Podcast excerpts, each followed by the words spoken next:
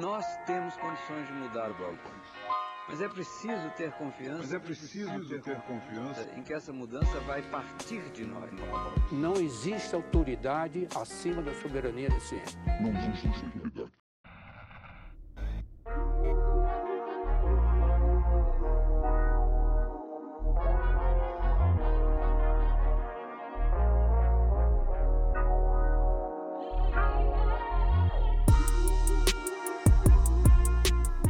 Bom, gurias, tomem conta.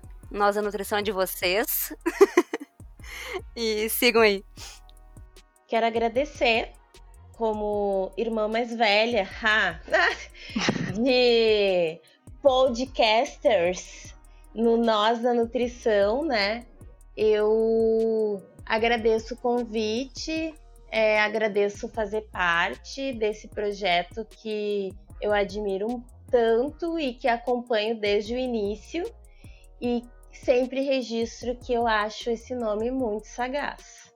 Nós da nutrição é algo muito sagaz, porque é o nós de nós todas, é o nós de comida, é o nós de emaranhado, que a nutrição que mais tem é picuinha, né? Porque é muito difícil conviver com algumas colegas que ainda têm essa visão restrita da nutrição. Então, nós da nutrição, para mim, é um nome perfeito. E que bom estar tá junto com a Aline, junto com a Marina. É, eu acho que eu usei meu tempo para fazer uma introdução do programa. Eu vou passar para a Aline se apresentar.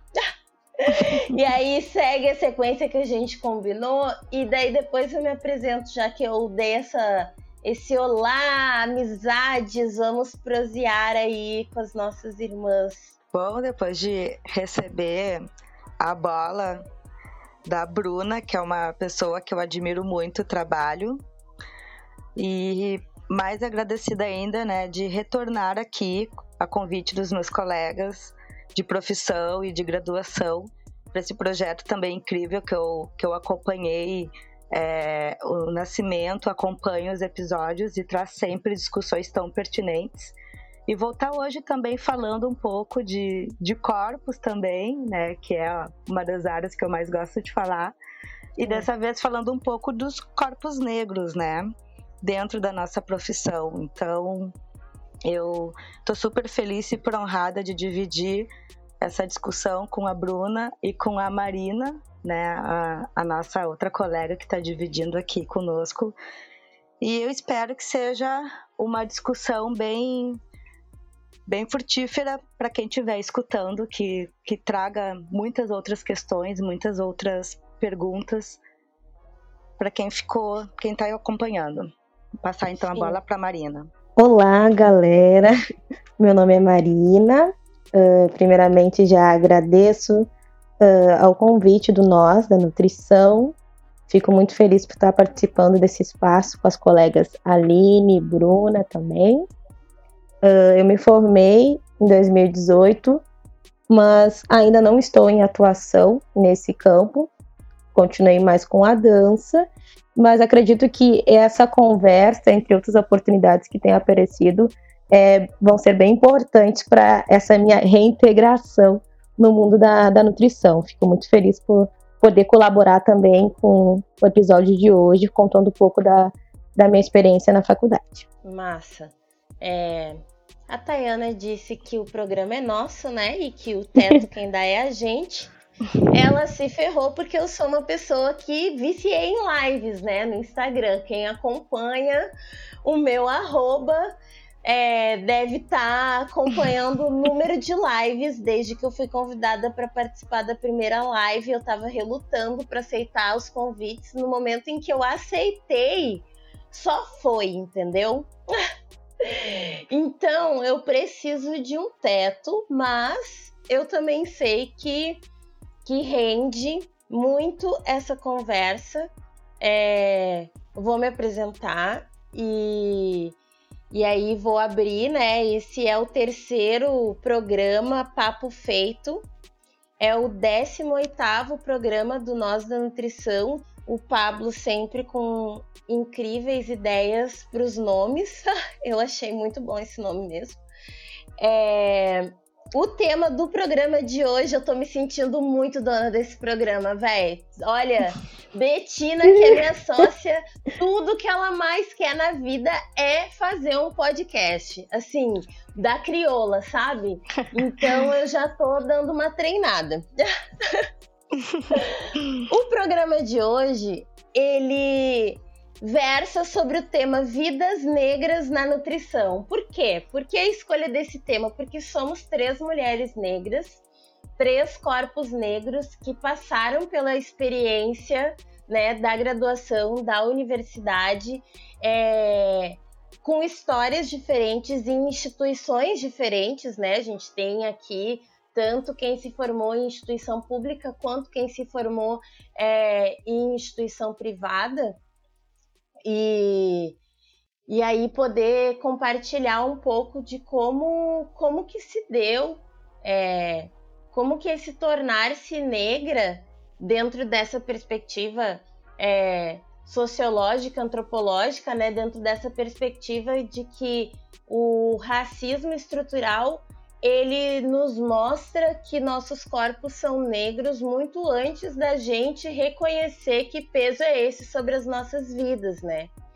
Então, eu acho que uma primeira pergunta, uma primeira questão para gente é isso: como é para gente, com os olhos de hoje, olhar para esse passado? Vocês tinham dimensão que vocês viviam num sistema estruturalmente racista e que a existência de vocês no corpo universitário já era resistência? Vocês tinham essa, essa percepção, essa, esse, esse, essa força motriz assim na graduação? Eu, eu não tinha. Eu confesso que eu, Bruna, desenvolvo, tenho desenvolvido isso, assim, mas ao longo da graduação não era uma discussão que, que eu pautava né? O ser mulher negra.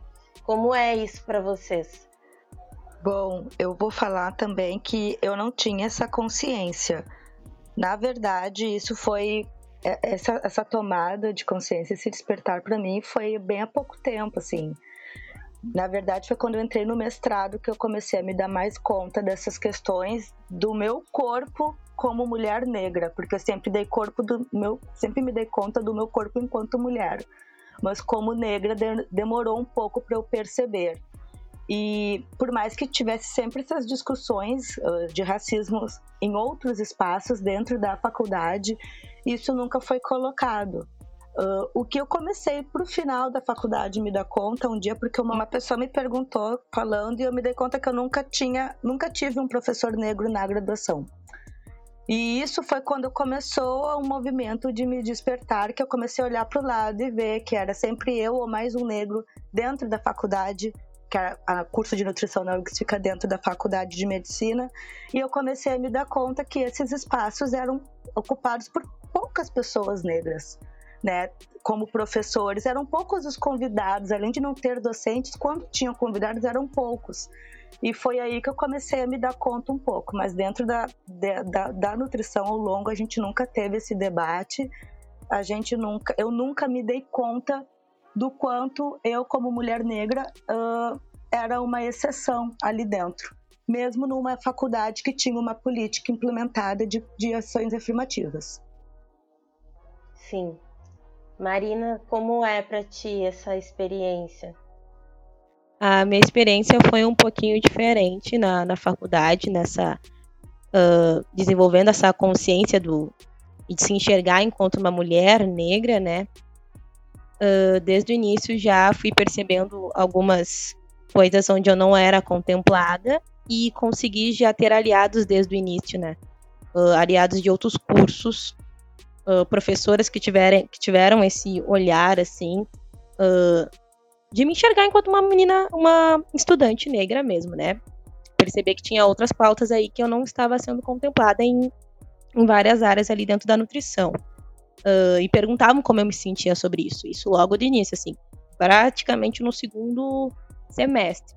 No segundo semestre, onde eu fui bolsista de uma professora da biofísica, a professora Kátia Valença.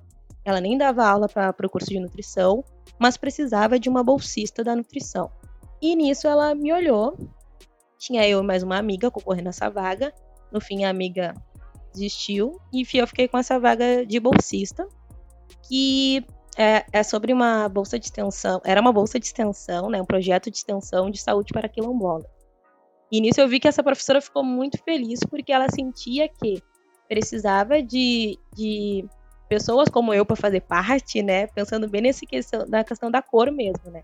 Da comunidade quilombola, que conseguia se identificar ou traçar uma melhor possibilidade de diálogo quando tem uma estudante no meio do, do projeto, né? Então, essa coisa de se enxergar também uh, do outro lado da moeda. Eu, eu enquanto mulher, estudante, uh, prestando um serviço para a comunidade, né? Tá nessa outra ponta. Então, já no início, uh, eu comecei já a me envolver, a encontrar, procurar outras pessoas negras que estivessem dentro da universidade. na minha turma, eu não sei dizer quantas pessoas negras tinham. Eu considerava eu e a Paty. E aí, com o tempo, fui desenvolvendo toda essa questão do colorismo do Brasil e percebi que tinha mais pessoas negras de tom de pele mais claro na minha turma. Mas que também tem toda uma questão que não vou entrar muito a fundo sobre o quanto elas se enxergam enquanto pessoas negras. Então, para mim era muito confuso, né? Quantos negros realmente tem nessa sala? Somos duas ou quatro? Né? E isso era, era algo que eu não tinha enfim, essa, esse amadurecimento para questionar se você se considera uma pessoa negra, enfim. E era algo que eu vi que era batia muito forte em mim.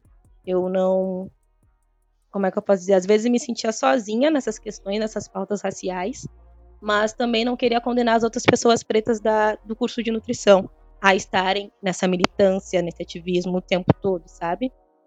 É, era Ai, difícil. Marina, a gente vai continuar muito conversando sobre isso, porque assim, eu quero muito dizer que eu estava num outro lugar na graduação e que talvez a gente.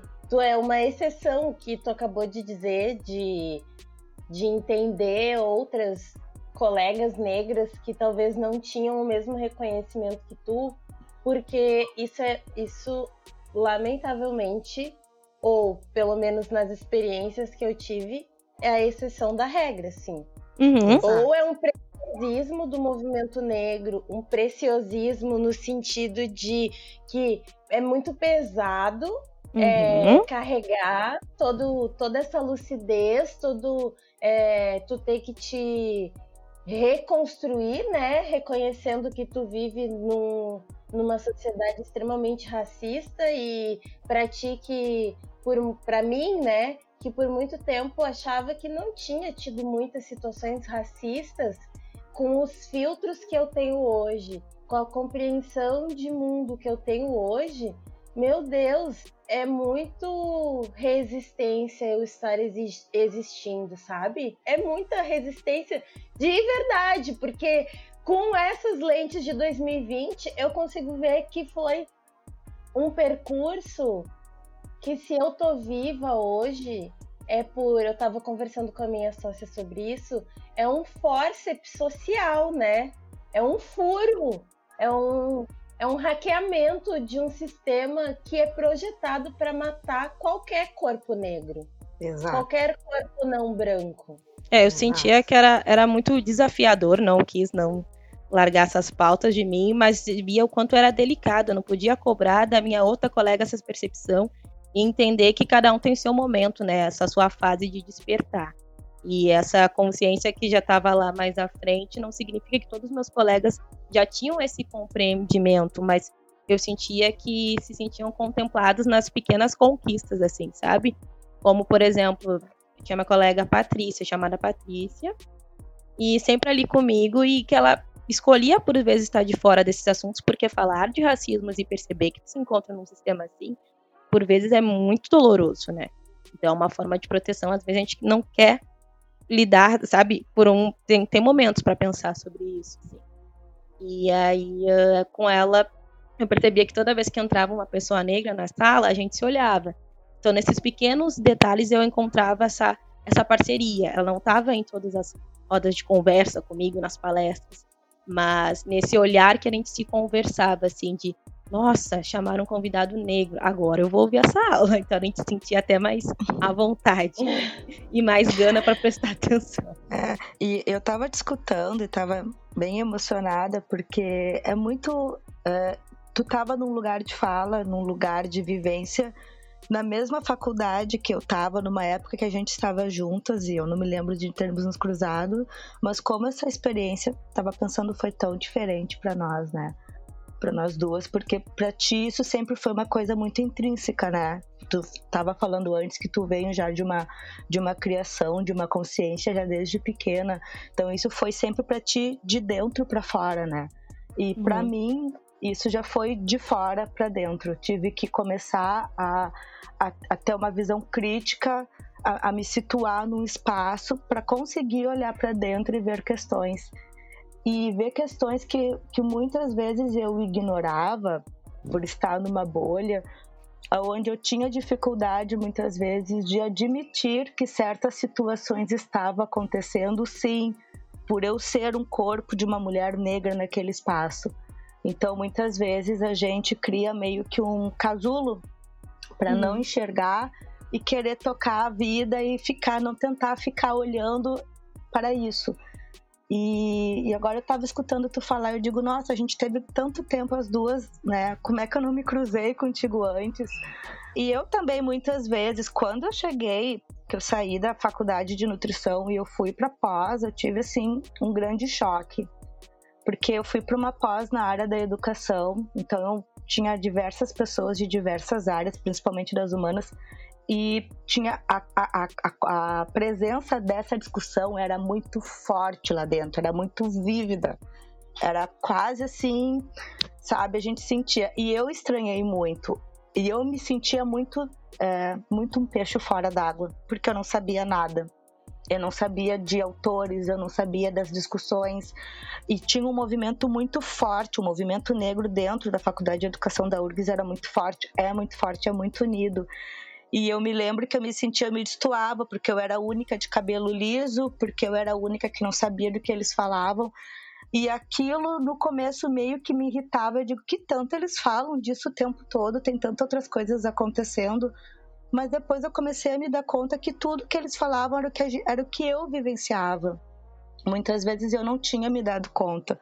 Então eu tive um choque muito grande quando eu saí da faculdade e fui para uma, uma pós-graduação e com um movimento tão atuante, com uma política que estava sendo instaurada também de políticas afirmativas.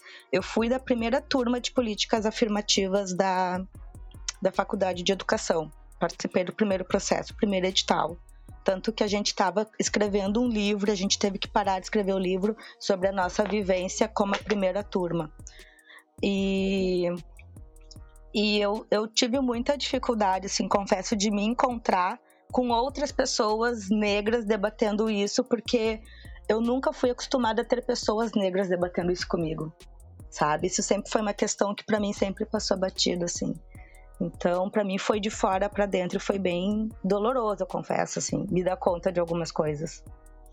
Eu fico pensando o quanto não é doloroso para todo mundo em qualquer momento, né? Porque o racismo, ele é esse fenômeno que desumaniza os nossos corpos em qualquer segmento que tu tá. E a gente passou por um caminho de formação extremamente branco, né? Extremamente elitista. Quem são as pessoas que se constroem socialmente em cima dos nomes das profissões, né? Por exemplo, quando a gente pensa um médico, será que a gente pensa num um médico sendo negro? Será que quando a gente pensa nutricionista, a gente consegue vir a imagem de um corpo negro?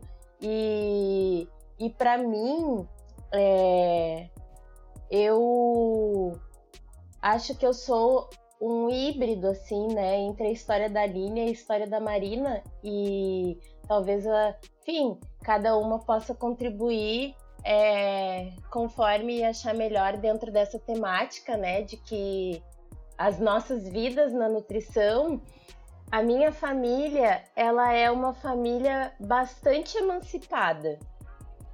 E quando eu falei no início do programa que é como se fosse um forceps social, é porque eu me vejo numa caminhada de reconhecimento de mim enquanto uma mulher negra e esse movimento ele vem crescendo é, muito depois do que eu me formei, assim, né?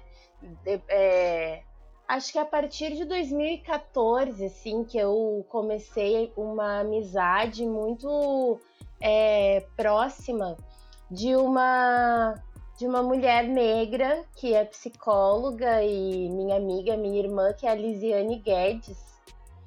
E ela era uma pessoa super uh, participante, na URGS, no movimento negro, e ela teve é, uma outra caminhada, né? Então a gente percebe a pluralidade das existências negras, assim, na cidade de Porto Alegre, né? Porque não sei se vocês nasceram em Porto Alegre, mas eu nasci em Porto Alegre, estudei em São Leopoldo, e, bom, as minhas vivências fazem com que eu me aproxime da Lisiane, a Lisiane se aproxime de mim, e as nossas caminhadas estavam sendo aparentemente diferentes. Era muito difícil conversar com a Lizzie, não porque era difícil só para mim, era difícil para ela também, porque ela estava num movimento é, de estar ombro a ombro e querendo me dizer assim, irmã, olha, faz o recorte de raça, pelo amor de Deus. Sabe? Ela ficava caminhando com meio. Assim, eu tô falando de forma simbólica, né? Mas ela ficava com um espelho na minha cara para que eu me visse e eu me visse negra. E aí, como que. Como isso vai acontecendo dentro de mim, né? Até o ponto de que a gente está em 2020 e eu só reconheço uma situação explícita de racismo que meu corpo sofreu em 2013. Eu tô sentindo as marcas agora, sete anos depois, sabe? Então não é porque não existia racismo. O racismo já existia, ele imperava sobre mim, mas eu achava que aquilo fazia parte do pacote de ser militante, de ser ativista, porque as, as pautas, as agendas da população negra, elas vão se apresentar para mim muito mais forte a partir de 2016, quando eu vou morar em Brasília. Que o contraste social e o contraste é, racial ele é mais explícito do que em Porto Alegre. Porque em Porto Alegre, tá, tu, tu vive numa educação embranquecida eu, pelo menos, né? Mas a minha vivência era branca, era muito branca. Sim, muito. Né? As é, pessoas ao meu redor. E a gente não pode desconstituir isso quando a gente entra na, na, na graduação, porque isso também vai nos dar a forma de performar no período da graduação, né? Lembrando que a gente está num estado mais racista do país, né? A gente mora na capital do estado mais racista do país. Então é faz todo sentido a gente ter essas vivências brancas e parece que por vezes uh, por uma questão estrutural de sistema nós somos empurrados a conviver mais com pessoas brancas e a, a, eu acho estranho esse termo se embranquecer, mas no sentido das nossas referências, porque no momento que as pessoas têm oportunidades, elas nos colocam no nosso lugar, né? Tipo, você não é branco. Exatamente. Exatamente, exatamente. Tu tá muito certa. É. E a gente se acostumou muito também uh, a não nos ver em certos lugares. Então, muitas vezes a gente entra em certos espaços, a gente ocupa certos espaços e está só nós lá. E isso acaba sendo normalizado, como se ter uma pessoa negra dentro daquele espaço, ok, já está representado. Uhum. Então a gente muitas vezes ocupa um lugar e para muita gente, olha ali é uma vitória. E eu falo, não, não é uma vitória, vitória vai ser quando tiver mais de mim ali dentro. Porque Sim. a representatividade não é só representações, é também essas ausências, essas descontinuidades. Então, muitas vezes a gente vai para lugares onde só tá aquele corpo de uma mulher negra, de um professor negro, de um. E aquilo parece ser tão normal, ser tão. A, a, a gente acaba normalizando tanto, é tão estrutural que a gente acaba olhando para esse espaço e achando normal aquela cena. porque realmente a gente vem de uma estrutura, principalmente aqui do Rio Grande do Sul. Eu, quando eu era criança, eu morei uma época em São Borja, numa cidade do interior. E eu tive que voltar porque nós éramos os únicos negros que tínhamos num bairro, assim. E era, foi muito traumatizante, porque eu me lembro de eu sair e as pessoas apontavam para mim. Então a minha mãe não descia mais com a gente, nem comigo, nem com meu irmão. E o meu pai, ele sempre dizia que a gente não tinha que dar bola com aquilo, e eu meio que enraizei isso na minha cabeça, que eu não tinha que dar bola se eu era a única negra naquele espaço. Então eu, eu cresci num bairro que era um bairro de muita gente branca. Eu estudei numa escola que tinha também muita gente branca e geralmente eu era a única negra no corpo de balé. Eu também era eu e mais uma negra e 30 alunas brancas. E eu acabei sempre achando muito normal eu ser a única negra naquele espaço, ou ser eu e mais uma. E quando eu entrei na faculdade de nutrição, não sei se a Thay vai se lembrar, em 2015, 2011, quando eu entrei, entramos eu e mais uma colega. Nós éramos as duas negras naquela na, naquela turma de 30 que entraram. E eu me lembro que depois ela acabou desistindo mais para frente, ela não conseguiu, ela tinha muitas dificuldades. E uma das dificuldades dela também era a questão de cor. E hoje em dia, quando eu, eu, eu olho, penso, porque eu era, eu era uma das mais velhas da turma quando eu entrei, fico pensando, meu Deus, por que, que eu não, não conseguia ajudar ela com isso? porque eu não conseguia lidar e também não conseguia ajudar ela. E ela desistiu muito pela essa questão também de cor, de, de, de, de, não conseguir se, se encontrar dentro da nutrição, se olhar dentro da nutrição. E eu era uma pessoa negra ali junto com ela, ela se colou em mim, eu me colei com ela e eu, eu tava impotente, impotente, totalmente impotente de, de ajudar ela, né, a, a, dar força, assim. Eu fico pensando que, que sim, na, assim, a gente precisa de uma rede de apoio muito grande para se manter na universidade. Exatamente. Então eu penso que tu ter existido na vida dela foi extremamente importante, ainda que não o suficiente para mantê-la na universidade, no espaço em que ela queria estar, se ela queria estar, no sentido de que muitas vezes a gente não tem escolha. É, tu precisa de uma rede de apoio para te conseguir te deslocar até a universidade, para te conseguir ter alimentação todos os dias, é, para te poder estudar, para te poder né? Não sei vocês, mas eu trabalhei e estudei todos os cinco anos e meio da graduação. Eu não tinha opção de ficar só estudando. E eu era, eu participava do movimento estudantil. É, a minha, o meu ativismo estudantil ele começou com Versus, que é vivências e estágios na realidade do Sistema Único de Saúde. E, e eu e é muito louco isso. Eu, eu queria ter falado isso na outra vez que eu falei, mas eu sempre acabo abrindo um parênteses que eu não, que eu não termino os meus raciocínios. O que eu queria dizer é que mesmo quando eu é, falo sobre um processo de embranquecimento, eu concordo muito contigo, Marina, que é na, na, na perspectiva, na criação de, de possibilidades, né? Eu acho que viver num espaço em que tu é a única ou uma das únicas pessoas negras, corpos negros, que tu é a exceção da regra, eu, pelo menos, na minha vivência enquanto um corpinho negro em todo o povo negro que existe em diáspora nesse país, o que eu quero dizer é que eu não, eu aprendi com os meus pais a ter uma autoestima tão grande que em vários momentos as pessoas se sentiam na liberdade de bater o quanto fosse preciso.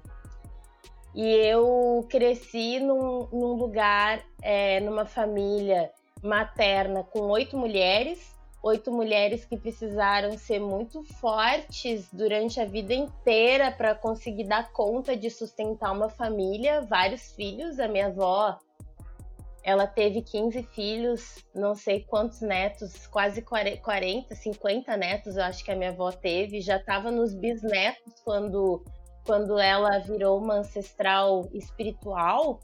É... E quão louco pensar que a fortaleza dessas mulheres fez com que eu também fosse uma mulher extremamente forte no sentido de apanhar e deixar para lá, entendeu? Viver as situações e deixar para lá. Não teve algum gatilho que me aproximasse de uma discussão negra, né, epistemologicamente falando, de uma construção de conhecimento negra que foi acontecer na minha vida começou aos 23 anos. Começou na, né, na, numa camada mais externa de mim, que era a estética, né?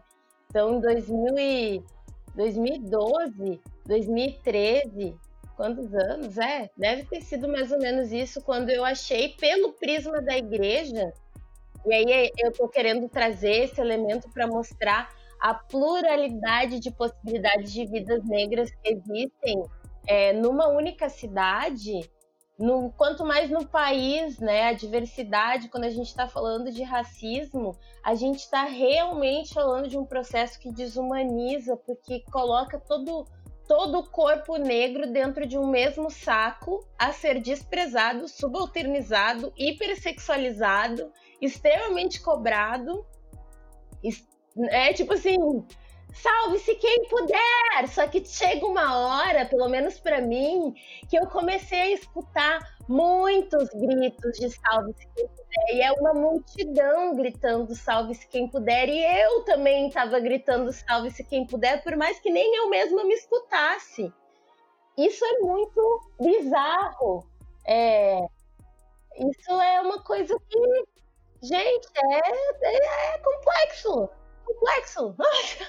Eu tenho dois, dois pontos aqui que eu consegui pegar de vocês. É a parte da, dessa questão da, do apoio, do acolhimento, né? Uh, nossas histórias, elas são bem diferentes e eu acho que a gente tem que agradecer muito e comemorar muito porque a gente concluiu o curso, né? Mesmo com, com certeza. O que já é uma vitória uh, para nós enquanto, mulheres negras. É isso, a gente precisa ser nós terminamos. nós passamos é, nossa, isso aí. somos nutricionistas. Não, é verdade, isso aí, ok. Uh, mas que me chamou. Não, muita coisa me chamou atenção na fala de vocês. Mas uh, pegando aqui uns pontos sobre essa questão do acolhimento, foi algo que eu, que eu tive assim na faculdade. Passei por algumas dificuldades sobre uh, me situar e me enxergar nessa, nessa profissão, sim.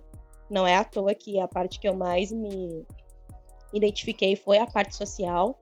Foi onde eu vi a brecha também de falar um pouco mais sobre as pessoas negras, as pessoas não brancas no geral, né? Porque eu sentia que a pauta era sempre em cima das necessidades de pessoas brancas. Nunca se fazia um recorte da, da questão dos índios, das questões dos negros. Uhum. Então, uh, nessa parte do acolhimento eu encontrei muito uh, em outros cursos, como da psicologia, isso na URGS, né? Só para citar a galera. Psicologia e na Fabico. Acho que foi os pontos onde eu mais encontrei pessoas negras, entre outros coletivos, enfim. E aí fui fazendo uma, uma rede de, de amigos. Por mais estranho que pareça, foi o momento da minha vida mais negro para além da minha família. Foi na faculdade. Foi fora no meu curso? Foi fora no meu curso, mas eu catei todas as pessoas negras possíveis uh, da faculdade. Por vezes também meu rendimento caía, porque eu procurava cuidar bem mais dessa parte, assim, uh, de se entender enquanto uma estudante negra, negra e ver as minhas necessidades, algumas coisas que não estavam sendo atendidas, tentando entender até que ponto era uma culpa minha ou era uma falta de responsabilidade da universidade garantir essa assistência uh, estudantil. Então, uh, foi às vezes, às vezes foi bem difícil assim para mim, porque eu me deslocava um pouco do curso, já que não tinha essa pauta dentro do curso. Uh, eu procurava em outros, outros cursos que já estavam se movimentando, estavam mais à frente. Então foi. É, eu tive que esse. Bom. então eu tive uma experiência onde ficou mais óbvio, né, do que já era, que não era um interesse a nível estrutural de organização, né, não era uma pauta de fato, uh, eu posso falar nomes aqui, não era ah. bem uma pauta em questão, uma pauta em questão da Congrade, né, do nosso curso. Uh, só para fechar ali na questão que eu falei de dois pontos, se não me esqueço, que é essa questão da, da rede de apoio da, pela família, né. Nossas famílias realmente foram muito fortes, assim, essa essa rede de apoio familiar também pensando que a maior parte da popula população negra uh, vive numa situação de pobreza, de extrema vulnerabilidade, então nós também fazemos, acho que, muita exceção nesse caso. Né? Então, eu sou muito grata pela rede de apoio que eu tive da minha família, principalmente. Só agora fazendo essa cena que tu falou do, da universidade. Agora eu vou contar rapidamente, é um ponto que eu tinha anotado. Eu tive uma experiência de ser presidente do Centro Acadêmico de Nutrição, certo? Eu também. É, olha só! Isso é ótimo. Mais cotovelo! Nossa, pois então. E aí, ali eu vi a esperança de me situar, mesmo sendo a única pessoa negra da, da chapa, de trazer essa pauta à tona, né? Mas eu também entendia que era importante trazer, assim como o início, né? A gente tem que uh, pensar nisso. Quando a gente tá. Nós somos uma num lugar só, a gente não, não tem como dar conta de todas essas demandas. Nós estamos formando em nutrição, não em psicologia, ou enfim. Exato. Então são pautas realmente muito mais profundas que a gente não dá conta, mas a gente pode fazer essa abertura e trazer outros profissionais que estão mais a par dessa situação. E a minha expectativa e esperança era essa, trazer outras pessoas que já estudam essas questões no meio universitário, do espaço. Mas, porém, foi um tanto frustrante, né? Resumindo assim a obra, uh, na época, foi em 2017, a minha chapa, no caso a maioria, estava para se formar, nós não éramos muitos, tínhamos muita boa vontade, boas ideias, mas na prática não rolou muita coisa, assim, eu saí bem frustrada, justamente porque eu estava com esse título de presidência, que eu recusei até o último, mas eles achavam que era importante justamente uh, por ter uma presidente negra, aquela coisa do símbolo, né? E a gente dizia que teria uma, uma direção assim horizontal, né? Não seria aquela hierarquia, assim, um acima do outro, que nós estaríamos juntos.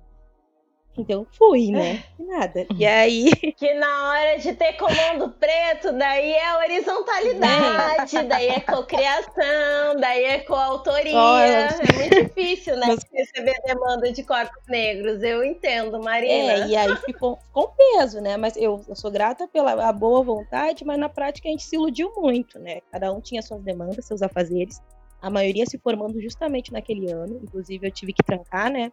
Era para eu me formar, então, em 2017, me formei em 2018. E aí, uh, fiquei com esse pepino. Eu também atrasei minha formatura por causa do movimento estudantil, não quero dizer. É, aí eu fiquei com esse pepino para mim, iludida. E por alguns momentos, alguns vários, eu acabei indo representar esse como centro acadêmico nos lugares, enfim. Uh, algumas vezes eu sempre situava a Mariana Robinho, já vou agradecer a minha colega, que era estava sempre no meio desse movimento estudantil e político, né? Estava mais a par da situação. O que que acontecia por vezes, a sensação que eu tinha, né? Primeiro que no início, quando a gente ia junto, não se tinha essa expectativa de que eu fosse a presidência, a presidente, né? Seria eu presidente a Mariana era vice. Não ah, era um sim. susto toda vez que, né, Marina presidente, como assim? Pelo estereótipo que nunca esperava. E participando de algumas uh, reuniões da direção ali do curso de nutrição, eu percebi o quanto o núcleo estava uh, desatualizado quanto ao perfil estudantil, né? Uh, achando que era um curso ainda extremamente elitizado e não olhava para aqueles que estavam passando algumas necessidades, não só em contexto racial, de classe, enfim. Uma galera, com o tempo, fui descobrindo que usava todos os auxílios da URGS, que eu não era a única, que essa é uma coisa que poucas pessoas falam. Eu falo horrores, eu falo hoje. Quando eu vejo principalmente o pretinho entrando na URGS, eu digo, tu já viu o edital de assistente estudantil? Tu já viu tudo Exatamente. que tu pode, né? Porque isso não é algo que é nos dito quando a gente entra na faculdade. Então eu digo para todo mundo que eu conheço. Que assistente seus direitos, enfim. Não precisa sofrer assim à toa. E aí uh, eu percebi que os, os professores não estavam muito à parte do seu atual perfil, né? Que não se trata de um curso mais uh, só elitizado, né? Por vezes eu fui questionada por que, que eu não ia tal aula. Eu disse, professora, o... eu passei para a citação, tá, gente? Uh, o RU fechou de última hora, eu tive que voltar para casa para almoçar. E eu moro a uma hora da faculdade, ainda moro no mesmo lugar, né? Então eu resolvi voltar, porque eu sabia que tinha todo um dia pela frente, enfim, não consegui grana, tinha um vergonha de pedir pros colegas, como assim, né? O professor falando, mas são sete reais um, um, um sanduíche. O RU 1,30, tava preparado para 1,30 do DRU, né, gente? Nem 1,30 porque eu conseguia o auxílio ainda. Então, enfim, essas situações, enfim, que me pegaram assim, que eu sentia uma falta de, de empatia, de era sempre uma cobrança do porquê você não está ali, não uma pergunta mais profunda assim, sabe, como se fosse uma falta de interesse, não uma questão de condições. Sim. Então, enfim, aí eu passei por essa situação da presidência. Tive situações também onde, vou pontuar rapidamente, mas que me marcaram assim de uma forma negativa e positiva, né? Uh, foi uma situação onde eu peguei a impressora uh, do centro acadêmico para consertar, meu pai conserta máquinas, né? E depois uma das seguranças comentou com minha colega que uma moreninha tinha saído com a impressora, né? Dando a entender que, né, como assim, que ela tá saindo com a impressora? E aí minha colega comentou que não, ela é presidente, foi assinado, foi autorizado, enfim. Eu não estava muito a par da questão de patrimônio do, do, da faculdade, que não às vezes não podem sair de lá. Voltei com a impressora e isso me deixou bem mal, assim, por essa suspeita, né, de furto, de roubo. Sim. E sendo que meu pai, meu pai, negro, homem negro também, registrou toda a identidade dele, se fosse caso de roubar, ele não ia, enfim, fazer isso. Então foi uma situação que me marcou muito, foi onde eu também recorri à política de ações afirmativas, sabe? E pro DETS, né, pro departamento, onde eu fiz a denúncia e nunca mais apareceu essa segurança. e a situação que eu acho que eu levo como algo positivo, que apesar de toda a minha frustração de não conseguir fazer tudo que a minha chapa propôs naquela, naquele ano, é porque eu pude passar a bola para a Aline, também chama Aline, que a Aline foi a presidente no ano seguinte do centro acadêmico e ela conseguiu se encontrar numa chapa que conseguiu fazer acontecer, tinha pernas e braços para isso. Então, ela conseguiu fazer muita coisa no ano de 2018, foi drástica a diferença do centro acadêmico. E eu fico muito feliz por ela estar nessa simbologia de presidente, porque essa coisa de, de dar, dar um peso, assim, porque parece que você não pode errar. E eu não queria dar esse braço torcer para que falassem que nossa, agora que a gente tem uma presidente negra, não evoluiu, sabe, centro acadêmico, certo? Sabe? Esse era o meu maior receio, assim. Então, poder passar a aula, a bola para a Aline e falar para ela a realidade do que, que ela realmente precisava para encarar essa situação me deixou muito feliz. Assim. E ela que fez parte também no, na minha formatura, ela fez parte da mesa, né? Uh, daquela mesa cerimonial, só ela de pessoa preta, e ela ainda era a presidente do centro acadêmico. Para mim foi muito importante. Porque eu já tive naquele lugar que nem ela no ano anterior e ela estava lá comigo. Era isso que eu queria fechar.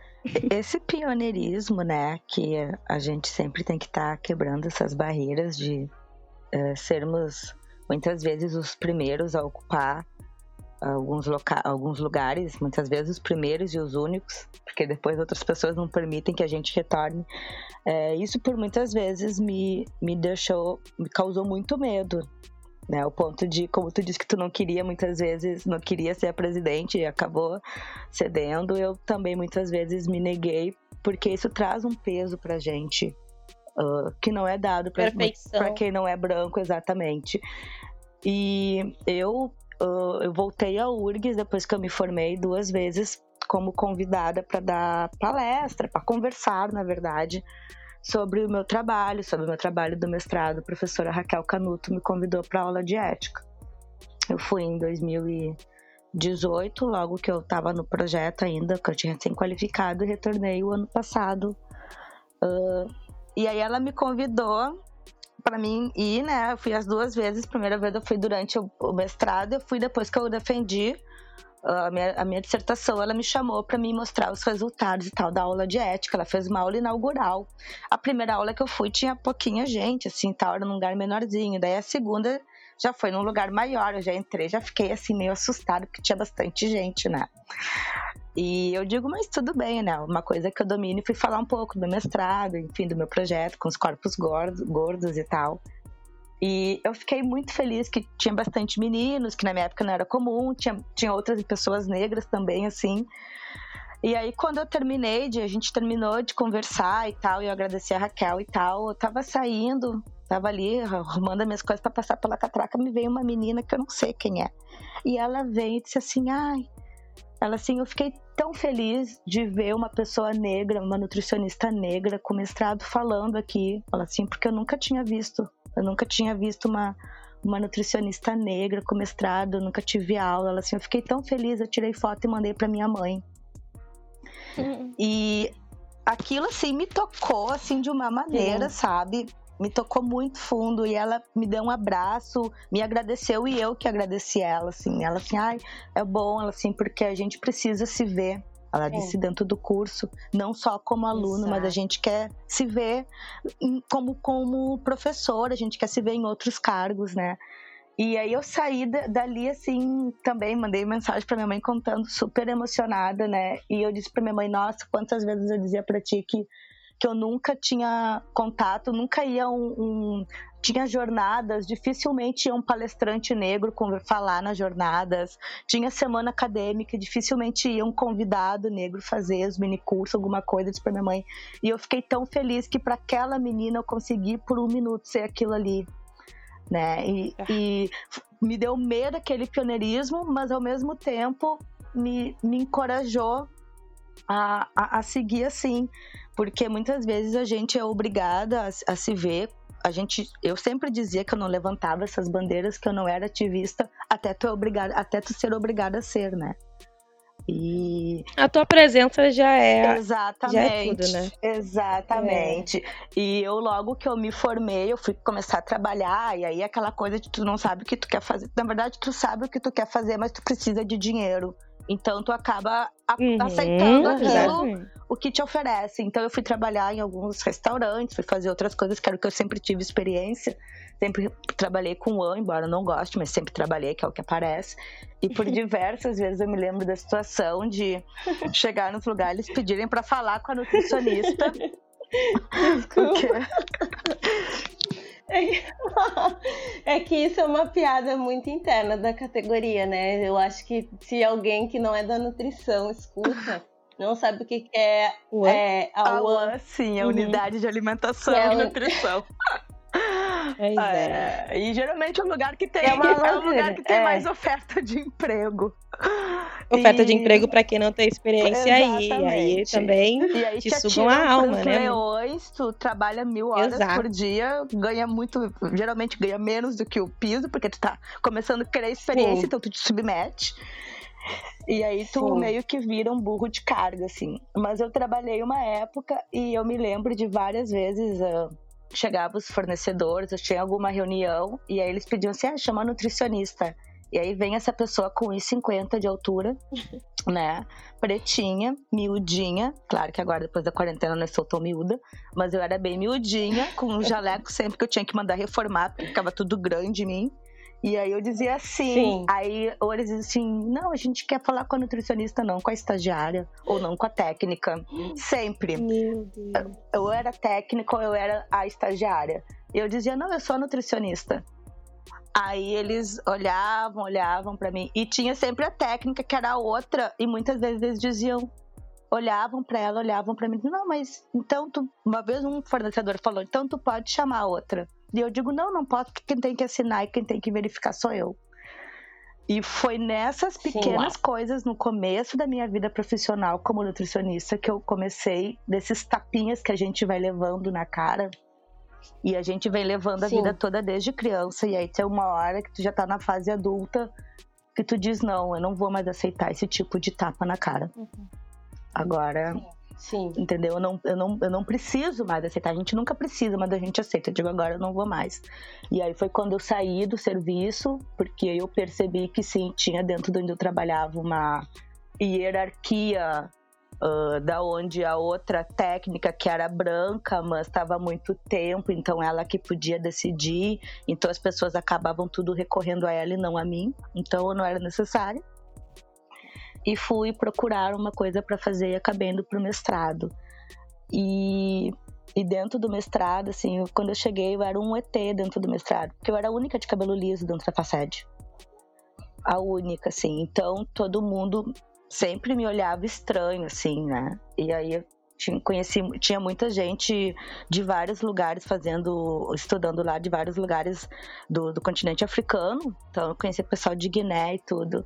E teve um menino que falou pra mim, por que que tu te veste que nem uma pessoa branca? Uau. E aí aquilo me. Eu fiquei assim, como assim eu me visto como uma pessoa branca? Ele é, porque você não tem nada de negro, você usa umas roupas diferentes, você tem. Você tem um cabelo liso. qual é o seu lugar? Você, qual lugar que você quer ocupar? E isso também foi um daqueles tapas que me, ainda mais vindo de uma pessoa negra que me que me acordou. E aí foi quando eu comecei toda uma mudança de de procurar saber um pouco mais da minha ancestralidade, de começar a querer ler autores negros, de conhecer o movimento negro, de conhecer a interseccionalidade, que eu acho que é uma coisa que até eu trouxe um pouco para dentro da nutrição, quando eu falei com a Raquel sobre essa interseccionalidade de olhar para diversos corpos e perceber que muitas vezes a gente defende um e oprime o outro, Exato. que é o o que acontece muitas vezes do, da interseccionalidade dentro do movimento feminista nasceu exatamente disso, porque o movimento feminista era de mulheres brancas, mas que oprimiam as mulheres ne negras.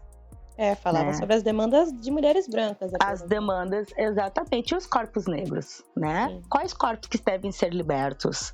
Quais, para quais corpos que a gente quer liberdade? Para quais corpos que a gente quer ah, ativismo, né? Então, conhecer essas coisas dentro da faculdade de, de educação me mudou muito. Mudou o meu processo de aceitar meu cabelo e perceber que não, meu cabelo não era duro e que eu não precisava ter um cabelo liso para ter cara de nutricionista, porque eu ainda tinha muito isso, né? Mas Uhum. ninguém vai querer minha nutri- uma nutricionista com esse cabelo. Ou não vai ter uma. Depois eu descobri que eu tinha outro problema quando eu trabalhei em One, que eu não tinha touca pro cabelo crespo. Porque as toucas deixavam o cabelo Sim. crespo uma coisa. Eu usava duas toucas no- na época das tranças. Era um desafio. Eu ia Deus dizer, usar uma só, Eram nossa, duas não, de du duas. Duas toucas, gente, duas até toucas. isso, a gente. Tudo isso dentro da nossa profissão parece coisas tão pequenas, ah, mas como isso nos, nos, nos, nos trazem problemas. Uma touca de cabelo. Me lembro que eu trabalhei. É um não lugar, É um né? lugar. É um não um não lugar. lugar. Ninguém quer que pensa numa touca assim, né? O pessoal da natação já, já pensou, já, já, já adaptou. Tem várias toucas para Black Powers, etc. A nutrição não, não soube ainda, não tive conhecimento. Mas sobre essa questão do, do cabelo, né? É importante que a gente lembre que a nossa história aqui do Brasil é outra. A gente ainda tá meio atrasado em algumas questões. O jeito que o Brasil começou foi muito cruel. Já somos desumanizados desde o início. Nós fomos tra... pessoas negras foram trazidas para o Brasil, né? Trouxeram nossos povos para cá, ah, nos libera- libertaram sem nada e faz parte desse processo de branquecimento ah, trazer pessoas brancas com tudo, com terras, né? Eles vieram com tudo, né? Para tentar embranquecer esse Brasil. E na questão do cabelo, a gente está ainda numa fase onde muitas pessoas negras estão se descobrindo. Mas hoje a gente também tem que entender que não é, não dá para sair de uma ditadura para outra, né? Que você pode sim usar o cabelo liso, mas que é interessante que tu se dê essa oportunidade de se conhecer antes do cabelo liso. Só para situar qual é a idade mais ou menos de vocês. Eu tenho. Eu tenho 20. Ah, Opa, não, pode falou falar, 20 e pouco, você não vou nem falar a minha idade. Ai! Vocês vão entender onde eu quero chegar. Eu tenho 29. 29, eu tenho 29. Ah, Ali. eu tenho 37. É, eu tenho 25. Eu não sei pra vocês, mas nessa parte aqui dos 25, eu dificilmente eu encontro uma menina que nunca não foi lisa. Né? Mulheres negras, né? Todo mundo já passou por essa fase Sim. de ser lisa em algum momento.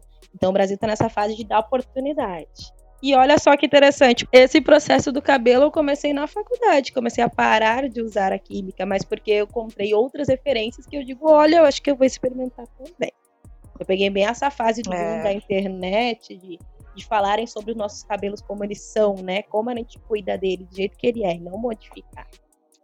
É, eu tive que parar de fazer química. Na verdade, eu comecei a transição por causa da minha filhada, que mora comigo, que eu crio, que vivia querendo fazer chapinha no cabelo. E ela tem um cabelo crespo que eu acho lindo.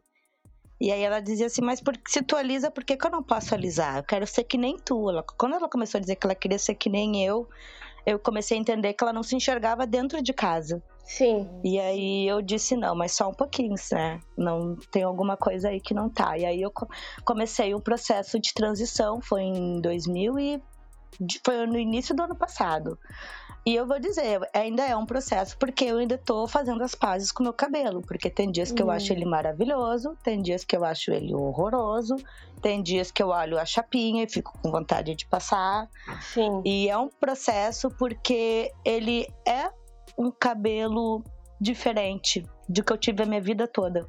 Eu tô Exato. aprendendo a mexer com ele, eu tô aprendendo a admirar ele, eu tô aprendendo a saber como é que eu ajeito, como é que eu penteio, qual é o pente que eu tenho que usar. Então é todo um processo. Imagina aos 36 anos ter que descobrir como é que você vai arrumar o seu cabelo, para quem a vida toda arrumou o cabelo sempre do mesmo jeito. Tem muita gente nesse processo aí. Olha, gente, isso aí é, faz parte do. A gente tá aprendendo muita coisa aqui no Brasil de novo. Eu acho que nesse sentido agradeço muito a tecnologia uh, e as redes sociais, enfim. Uh, eu hoje me encontro muito nessas plataformas de YouTube, podcast, que eu consigo filtrar melhor que Instagram e etc, né? Mas é ali uhum. que eu uhum. consigo ver essa uma referência, né, de uma mulher negra, diferentes, né, referências. Lembrando também que um detalhe que eu acho que cabe isso para nós principalmente, que o racismo ele é pautado como determinante de saúde. Isso é uma coisa que eu uhum, vi, acho que ao longo sim. de toda a faculdade passando batido. Era um determinante uhum. de saúde que a gente nunca discutia. Chega a ser bizarro, assim. Sim de novo viu o racismo ali e a gente não vai falar sobre isso mesmo, não. Não vamos falar. Falamos como mais um determinante. E nunca saía disso, Sim. dessa citação. Mas eu acho também, Gurias, que, os, que eu acho que os nossos professores, acho que agora, com a reação da Raquel e mais alguns, mas muitos professores muito antigos da faculdade, eles não estavam preparados para abordar nas suas aulas essas uhum. questões da saúde da população negra não estavam preparados para lidar com isso. Uma das coisas que eu que eu a gente discutia muito frente no mestrado, o movimento é tudo bem, tem uma política de inclusão, mas como é que é, além de só botar as pessoas para dentro? Uhum. O que, que se faz depois? Exato. Né? O que, que a gente faz para manter essas pessoas e manter elas assim, seguras, manter elas se sentindo bem? Porque eu, por exemplo, eu entrei pelas, uh, pelas ações afirmativas na faculdade de nutrição mas nunca vieram ninguém da Congrade ou qualquer outra pessoa conversar comigo sobre isso. Eu entrei e saí e passei batido. Nunca fizeram uma pesquisa, nunca preenchi nenhum formulário, nunca falei como me sentia, nunca vieram perguntar se eu tinha dificuldade, entendeu? Eu nunca tive né? Então, como é que é essa política de inclusão? Os professores não estavam preparados para tocar nessas questões. É, nem tão muito Eles interessados também, né? Porque assim, eu penso, eu penso também que o, o, eu penso muito na construção da faculdade pelo perfil dos alunos que compõem, né? Então, eu penso quanto mais Sim. diverso, nós, mais diversidade nós vamos, nós temos, né, enquanto estudantes, mais coisa a gente consegue mudar. Então, quando eu falo de interesse, aí eu venho já para a questão do privilégio branco, né? Eles não sabem, mas eles podem chamar outras pessoas, eles não precisam falar, nem tem que falar, né? Eles podem trazer outras pessoas que estão mais a par da situação. Então, dividir esse espaço de poder e de fala, né? Nem sempre eles que vão ter que estar falando. E tá tudo bem. Então, eu senti essa uh, falta de interesse e também não querer dar esse lugar para alguém estar falando, né? uh, sobre racismo, sobre outras questões que eles não estão a par e não são obrigados a estar a par de tudo. Né? Assim, no sentido de falar sobre, se apropriar. Eles também estão ali para escutar. Sim. Mas eu pode falar, Bruna. Ah, não sei como é que a gente vai encerrar e finalizando. Mas uma, eu só tinha situado dois pontos, né? Falei demais. O último ponto que eu só ia falar sobre a questão do discurso da formatura, mas vamos realinhando aqui a situação.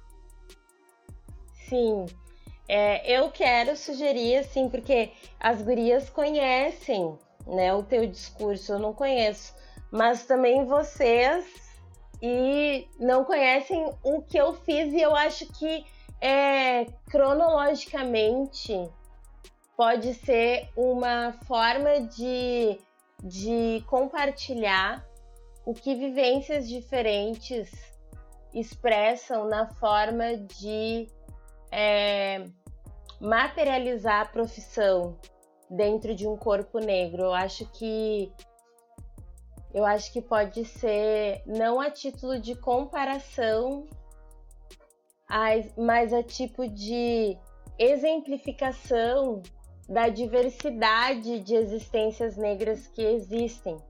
Aí, bom, o título do texto tá: Acredite, o mundo precisa muito de nutricionistas.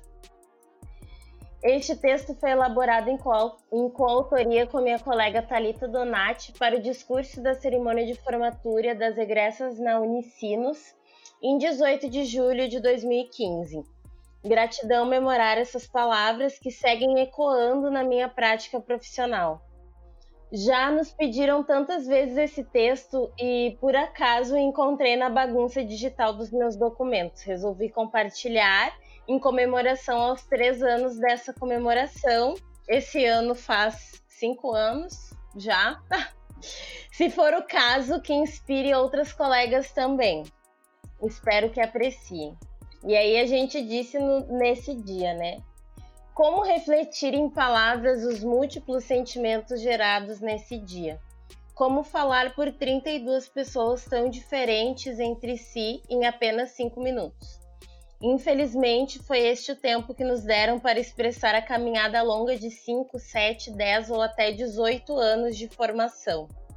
E por falar em tempo, este é uma dimensão cretina, o que parecerá segundos para nós que estamos aqui em cima será um caminhão de horas por muitos da plateia. Inevitável esses contrapontos. Bem, hoje nessa cerimônia fazemos um acordo contigo, tempo. Um acordo com as memórias, com o acúmulo de vivências e aprendizagens que nos construíram e deram forma à cor e nós, as nossas formações e vidas. Enfim, chegou o dia. Segunda-feira temos duas certezas. A primeira é que precisamos de um emprego e logo. E a segunda é que antes de receber um bom dia, as pessoas irão nos pedir uma dieta. Na verdade, já pedem, desde que informamos: passei no vestibular, vou cursar nutrição. Por falar em perguntas, vamos retomar algumas corriqueiras.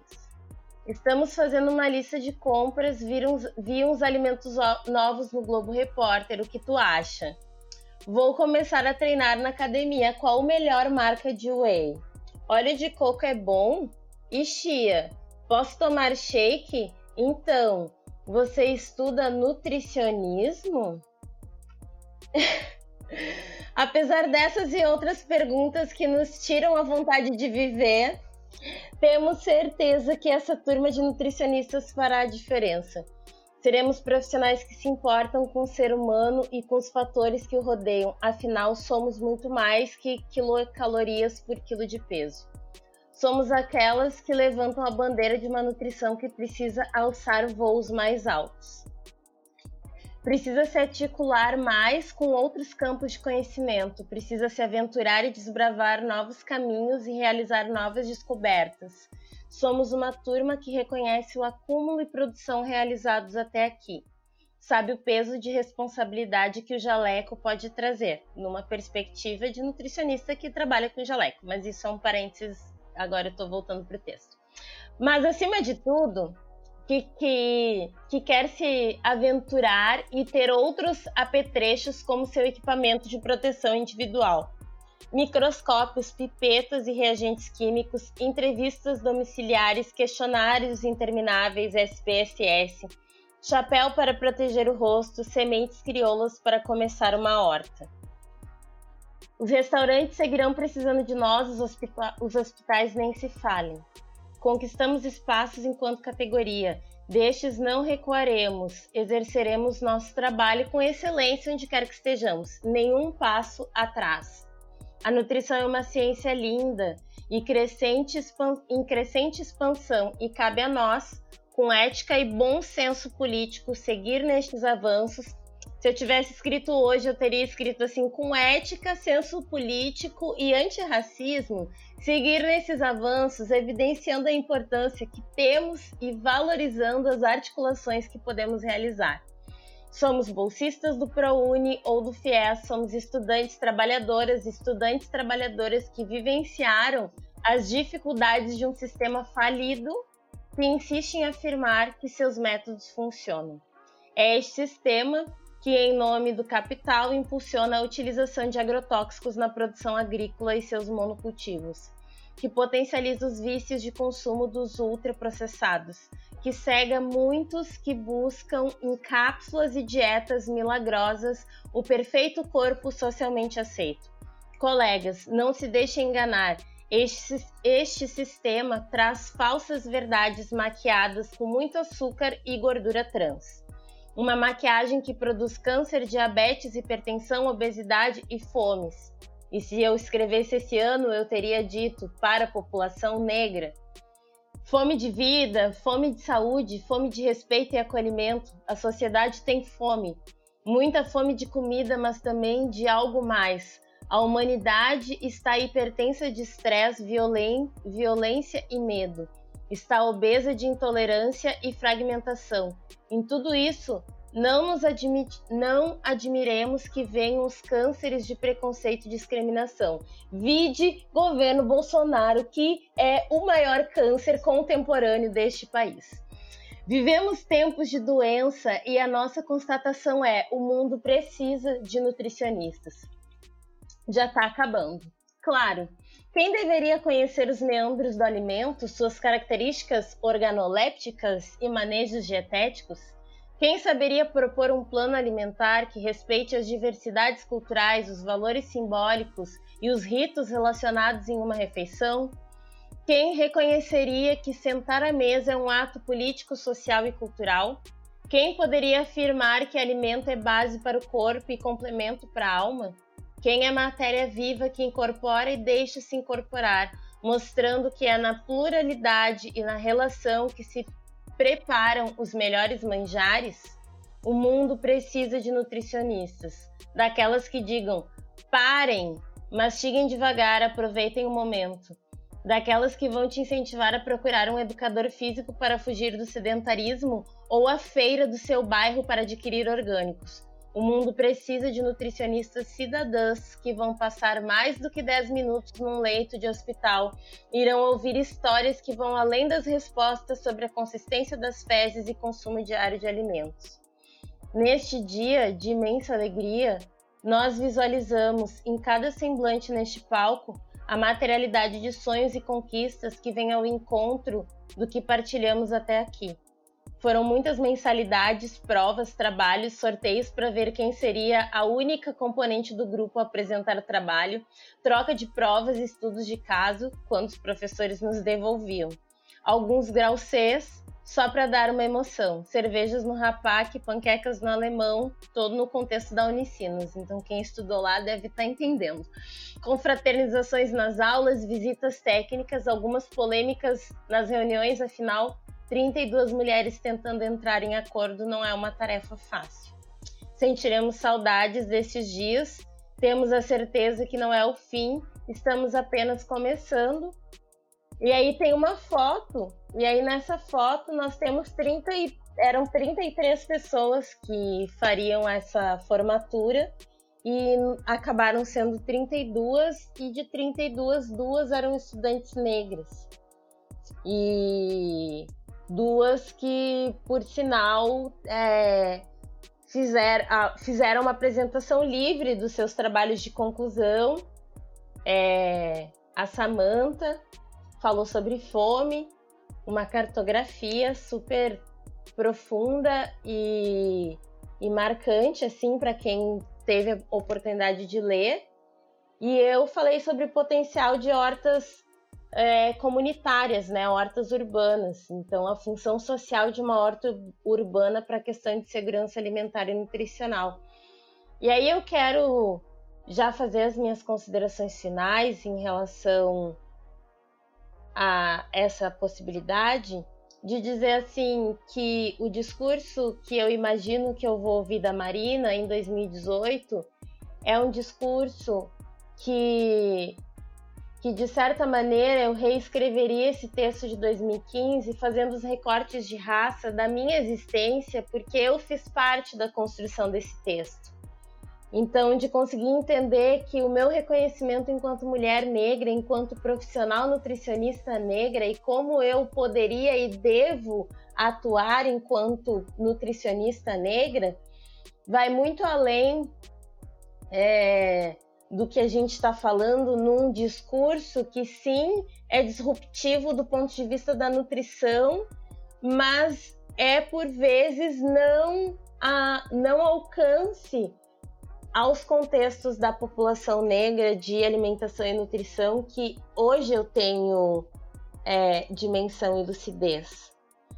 E aí eu quero dizer que sim, é, foi muito importante a minha existência na graduação na Unicinos, tanto para Unicinos quanto para mim. Eu também fui fui presidente do Centro Acadêmico Josué de Castro. A gente reabriu depois de sete anos que ele estava fechado.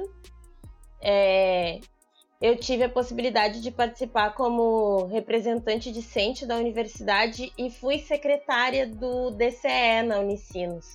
A gente vivenciou um processo de ocupação da reitoria para reajuste do aumento das mensalidades e de confrontar a universidade no sentido assim, se você se diz filantrópica e se existem bolsistas de, né, bolsistas para Uni, bolsista, fi, bolsistas FIES, quem são esses bolsistas e quanto você recebe para manter esses alunos aqui? Então, todos esses questionamentos eram extremamente válidos e lúcidos quando a gente pensa que foi o Estado, foram políticas públicas que pagaram os meus estudos. E quando eu estava na ocupação, as pessoas me perguntavam professores vinham falar comigo e me dissuadir de sair da ocupação e, e muitas pessoas diziam tu é bolsista, por que tu tá nesse movimento de alunos pagantes? Mas muito mais responsabilidade social tinha eu de reconhecer que o meu estudo ele provém de impostos públicos, que a minha família, que eu sou a única pessoa tanto de pai quanto de mãe que terminou a graduação, a minha vitória é a vitória dos impostos da minha família que trabalhou muito para chegar onde a gente chegou e para eu estar tá onde eu tô hoje, sabe? Então, a vida na nutrição, a vida negra na nutrição, para mim, ela, é, ela tem sido uma metamorfose, porque eu só reconheço o peso de vivência ao longo que eu me sinto lúcida. E aí faz sentido tantos outros discursos como a gente precisa trabalhar para o povo negro, com o povo negro, do povo negro. Faz sentido quando eu entendo que eu preciso atuar socialmente, culturalmente, é, afrofuturisticamente, enquanto uma nutricionista negra. É, e que, enfim, eu realmente vejo quem eu era em 2015 e quem eu sou hoje, eu gosto muito mais de mim hoje. eu já vou adiantar, acho que alguns, algumas pautas. O meu, meu discurso ele é mais breve, porque na verdade eu não fui a oradora da turma, né? Foi a Constância e a Ilana. E aí elas perceberam que precisavam, a gente precisava falar sobre isso, sobre a questão da mulher negra, enfim, das pessoas negras no curso, e que elas não poderiam falar sobre isso, né? Então, nessa questão do reconhecimento de, de lugar de fala, né? Precisamos falar sobre isso, mas não sabemos como é. Sim. E foi bem na época agora, né? Eu pensando no teu discurso foi em 2015, certo? Aham, uhum, 2015. 2015, tu já tinha, tinha muito. Nossa, é um discurso realmente muito potente e, e muito válido para os dias de hoje, mesmo que tu ainda queira atualizar ele, né? É extremamente pertinente.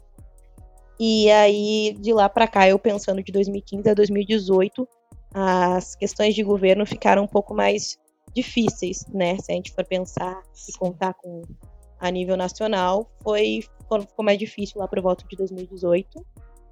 Foi, se eu não me engano, foi a época também da aprovação da PEC, né? Recente foi aprovada a PEC. Sim, muitas manif... Isso, muitas, muitos cortes no governo Temer, muitos cortes, a gente sentiu isso na URGS bem forte e sucateamento do SUS. Então, tudo aquilo que tu levantou como pauta, como importância no discurso de 2015, muita coisa foi cortada ao longo do tempo. E aí Sim. eu me encontrava num. Foi um momento bem estreito na, de 2018, foi a tempo de eleição.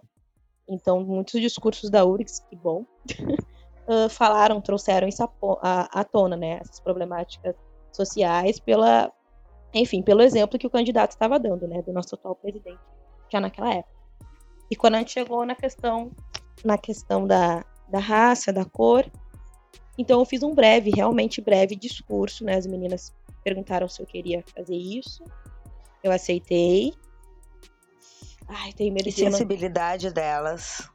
Isso, mas aí. Que sensibilidade. E, e de novo me. Que tu aceitou. É, que bom que tu aceitou, porque foi maravilhoso, eu tava lá. Olha, foi o momento onde eu, é, por incrível que pareça, foi uma oportunidade, uma abertura que eu vi que eu não me assustei. Acho que porque já estava acabando o curso, então eu consegui respirar e eu não pensei muito no que eu vou fazer. Esse é o momento, né? Eu pensei, essa é a brecha que eu tô tendo pra fechar de fato esse curso e deixar o recado que eu quero deixar, né? Tipo, um exemplo, na verdade, né? Para que mais pessoas como eu retornem.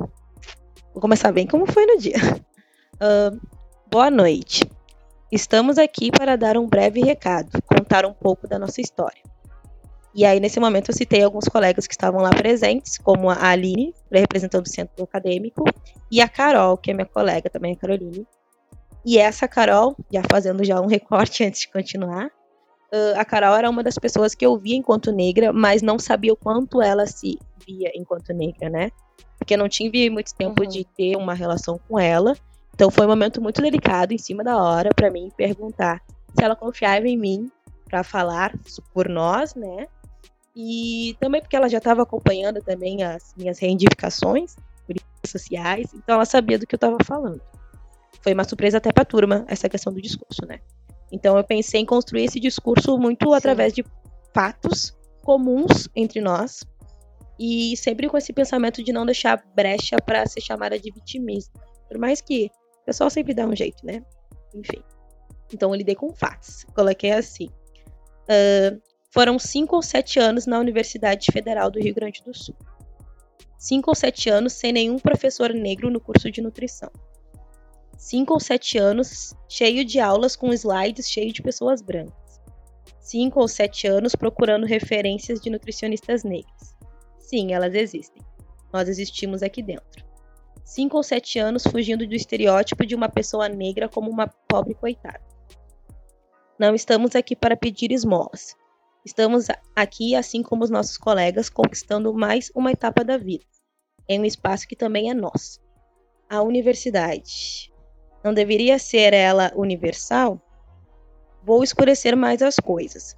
A universidade não deveria ser um espaço para todos? Cotas raciais para quê? Cotas para quem? Para aquele povo que não tem virtude, que acaba por ser escravo? Já fiz um recorte do hino do Rio Grande do Sul. Não, não nascemos escravos, para aquele povo que foi escravizado, para aquele povo que construiu esse país. Estamos em casa. Esse espaço não precisa ser conquistado, ele sempre foi nosso. Mais ou menos assim que eu acabei. eu não sei se eu botei todo o discurso aqui. E agradecer às colegas.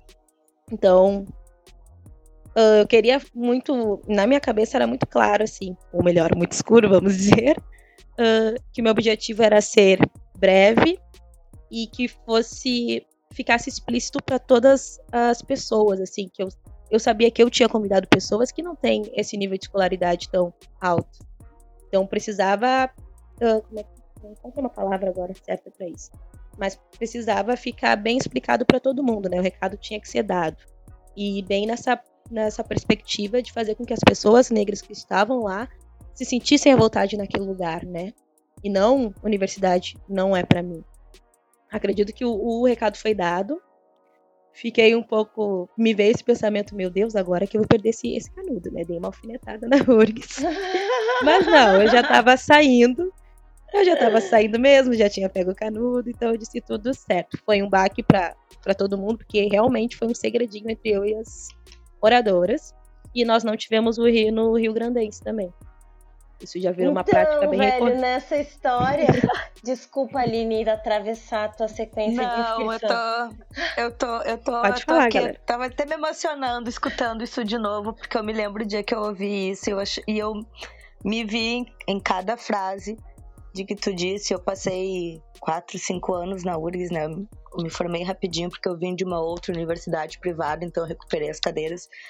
E eu me vi em que tudo que tu falou dos, do, tempo que eu fiquei lá, sem, sem ter um professor, sem olhar na frente e ver um professor negro, sem trazer dados de saúde das pessoas negras, né, com slides cheios de gente branca. Então, eu me vi muito e cada vez que eu escuto, é a segunda vez, né, mas eu me emociono muito porque eu espero, sinceramente, que quando tu terminou teu discurso, eu disse, eu espero que, que se haja, que haja um movimento que rompa essas barreiras, que a gente possa ocupar que que eu, que vocês possam ir lá como convidadas da Raquel ou de quem seja, Hum, que as é. pessoas, que os alunos que estão estudando nos vejam.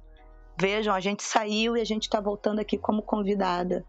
E, gente, continuou. Elas Que a continuaram. gente continua, exatamente, né? Que, que, que a primeira vitória é quando a gente sobe lá para pegar o canudo. É a primeira vitória, a vitória nossa compartilhada com a nossa família, que nos Sim. apoiou, que nos que fez, mas que, que essa vitória também a gente possa compartilhar com eles quando a gente volta lá, Opa. né? Para falar, para palestrar.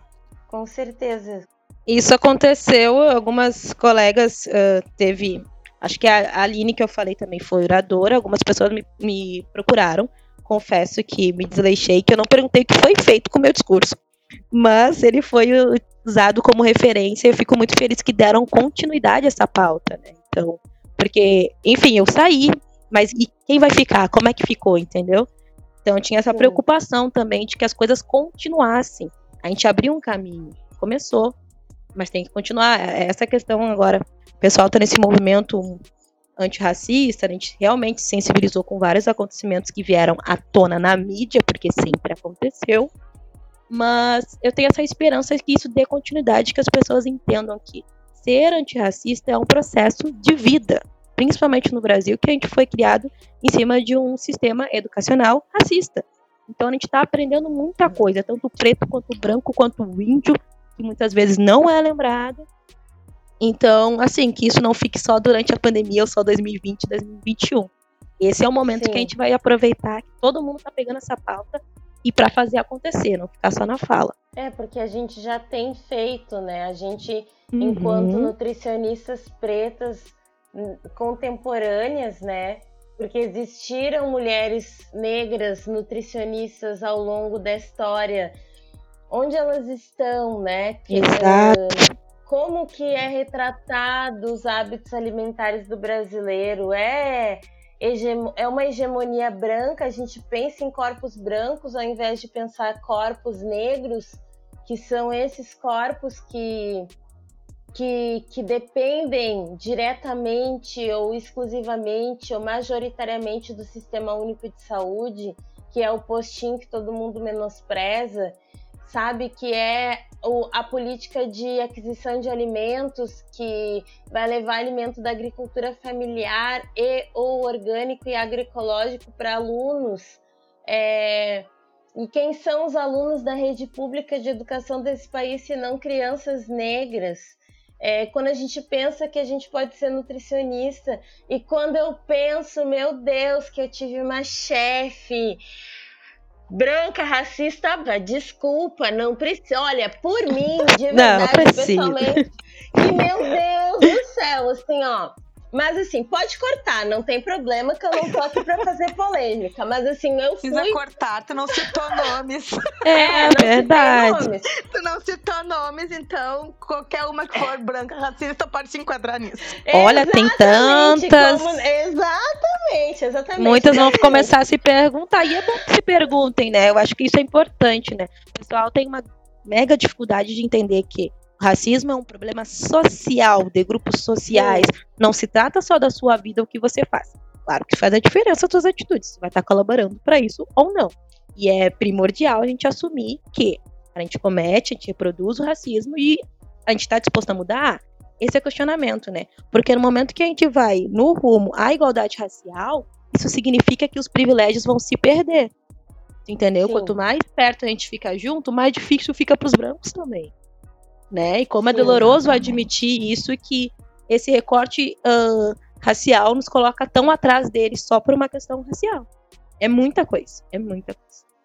Sim, sim, porque, gente, eu era estagiária e, véi, trabalhar com política, né, política nacional de alimentação escolar, nossa, eu- a- hoje pra mim, é assim, se eu tivesse nesse lugar de nutricionista da alimentação escolar, Bah, eu, eu ia tocar o terror nessas secretarias de educação que não compra nem 30% da agricultura familiar. Meu Deus, é uma vergonha, chega a ser uma vergonha. O dinheiro não tá, não é nem dinheiro novo, entendeu? É dinheiro que já seria usado do fundo para alimentação escolar. Você é, não escolher por isso a preferir uh, indústrias que vão te dar sacos liofi liofilizados, né? Aqueles pós que faz purê, aqueles pós que faz creminho, aqueles pós que faz um monte de porcaria, ultraprocessado. Assim, uma nutricionista, eu não sei quem que vai ouvir esse podcast, mas assim, eu quero dizer assim, uma nutrição, se você, irmã, é nutricionista negra, pesquise sobre desertos alimentares, pesquise sobre direito humano à alimentação adequada. Eu sei que pode ter sido massa querer ser nutricionista esportiva, querer ser nutricionista clínica, querer ser nutricionista estética, mas neste momento o povo negro está morrendo pela boca. Nutricídio é um fenômeno que está matando de obesidade, de hipertensão, de diabetes. Exatamente. E Pela nós... falta de acesso a alimentos de qualidade. Exatamente. E quando a gente fala falta de acesso, as pessoas já acham que falta de acesso a alimentos de qualidade é só não ter o dinheiro para comprar, para não, não comprar. E não é falta de acesso, é muitas vezes você ter o dinheiro para comprar e não ter um alimento adequado, não ter condições de ter um alimento de boa qualidade. Falta de acesso é muita coisa. Falta de acesso é porque o alimento não chega nas periferias. Isso aí. Falta de acesso é porque o alimento que chega nas periferias é o alimento mais contaminado de agrotóxico, é o alimento com a pior qualidade, é o alimento da pior safra. Isso é falta de acesso. Não é só não ter a comida em casa. Falta de acesso também é ter comida e não ter comida de qualidade. Exatamente. Não ter comida com nutriente, não ter comida nutricionalmente que satisfaça aquele organismo. Isso também é falta de acesso. E eu acho muito que muitas vezes a questão de, de, dessa coisa que, que a Bruna levantou do, da alimentação escolar é uma, é uma ponta a outra. Se tu não olhar para a ponta, que é a educação infantil, e tu não olhar exatamente como tu disse, não ter a consciência que sim, a grande maioria das crianças em escolas públicas da educação infantil são crianças negras, tu tem que olhar para essa ponta, porque senão uhum. tu como uma profissional formada, tu não vai conseguir entender como é que funciona essa rede, essa cadeia. Então, e eu acho que isso, por mais que a faculdade de nutrição muitas vezes passe batido disso, a gente tem que saber nos colocarmos e olhar para onde a gente está trabalhando. Se eu estou trabalhando com alimentação infantil de escola pública, eu tenho que saber quem é a minha população. Sim, é isso. As mães, isso é ser grande maioria também. Isso é ser antirracista também. Se você é uma profissional branca e está ouvindo esse podcast até aqui, o que eu quero dizer para você é que uma prática antirracista é você ser uma nutricionista com princípios ecológicos, uma alimentação socialmente justa e ambientalmente sustentável. Se você é nutricionista da rede pública de educação, do Ministério da Saúde, a população que você está atuando é a população negra majoritariamente. Como é o seu cuidado enquanto nutricionista para essa população? Isso é muito importante. Tô contemplada, tô quietinha aqui, mas tô me contemplando, já fui me calando. Esperando só falarem, a Tayana tinha comentado sobre indicação de pessoas, enfim, de referências que a gente acha que poderia ser interessante nesse assunto, na questão da nutrição. Mas assim, estou contemplada pelas últimas falas de vocês também. Quer sugerir, Marina? Sugere. Agora já? Não Algo... sei. Depois eu conto contigo. Eu, ai, eu tô me cuidando para não falar acelerado. Mas Uh, bom, a gente tá falando sobre a questão das vidas negras, né? Tem um arroba que eu sigo, que é o arroba Black Health, bem nesse inglês mesmo. Uhum. Uh, que aborda várias questões de saúde e a maior parte dos seus convidados, obviamente, são pessoas negras. Então lá a gente tem conhecimento de vários outros profissionais de outras áreas pretos. Para quem nunca né, sabe onde estão as nutricionistas, médicos, educadores físicos pretos, então eles existem. Acredito que é, uma, é um lugar que dá bastante visibilidade a essas pessoas. Então é o arroba, é o Instagram, né? Arroba Black Health. E a nutricionista Lisiane Camargo. Por que, que é a Lisiane Camargo? Ela está trazendo em pauta também esse outro lado, né? A gente falou um pouco agora sobre a fome da população preta, da, da parte da periferia. E ela fala mais na questão da obesidade, nessa época de quarentena. Uh, essa questão da obesidade, que também às vezes é, uh, faz parte da população mais pobre, justamente pela qualidade de alimento que chega, né? E que é mais Uhum. fácil de ter acesso. Né? E as pessoas têm essa, esse raciocínio de achar que como uma pessoa pobre pode ser gorda.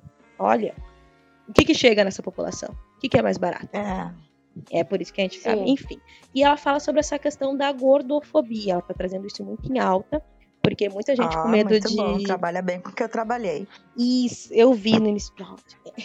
E aí, ah, então, ah, é um, um assunto eu acho bem importante. A gente tem que tomar muito cuidado como a gente vai falar. Essa preocupação excessiva de engordar, até que ponto, né? Até que ponto é um problema de saúde realmente e até que ponto é, se trata de gordofobia. E também porque ela vem trazendo, isso me chamou a atenção, algumas, ela é uma, um exemplo disso, de trazer essa diversidade nas ilustrações do Instagram dela, né? Então ela conseguiu fazer esses dias, fez um link, uma reflexão sobre a gordofobia, trazendo a cantora Liso, uma cantora americana, eu não sei se é americana, enfim, não é brasileira, que é uma cantora gorda e preta. Então não é de hoje que ela tem mudado desde as suas ilustrações ah, ah, essa questão dos corpos diferentes, né, e cores diferentes. Então é algo que me Sim. chamou a atenção e enxerguei outras pessoas nessa linha. Então é isso. Black Health, arroba Black Health, arroba da Lisiane Carma- da nutricionista Lisiane Camargo, que é lisecamargo.nutri. Lise com Z. Tá. É isso. Ah, bom, gurias, eu vou fazer então as minhas considerações finais e vou deixar alguma coisa indicar para para ler.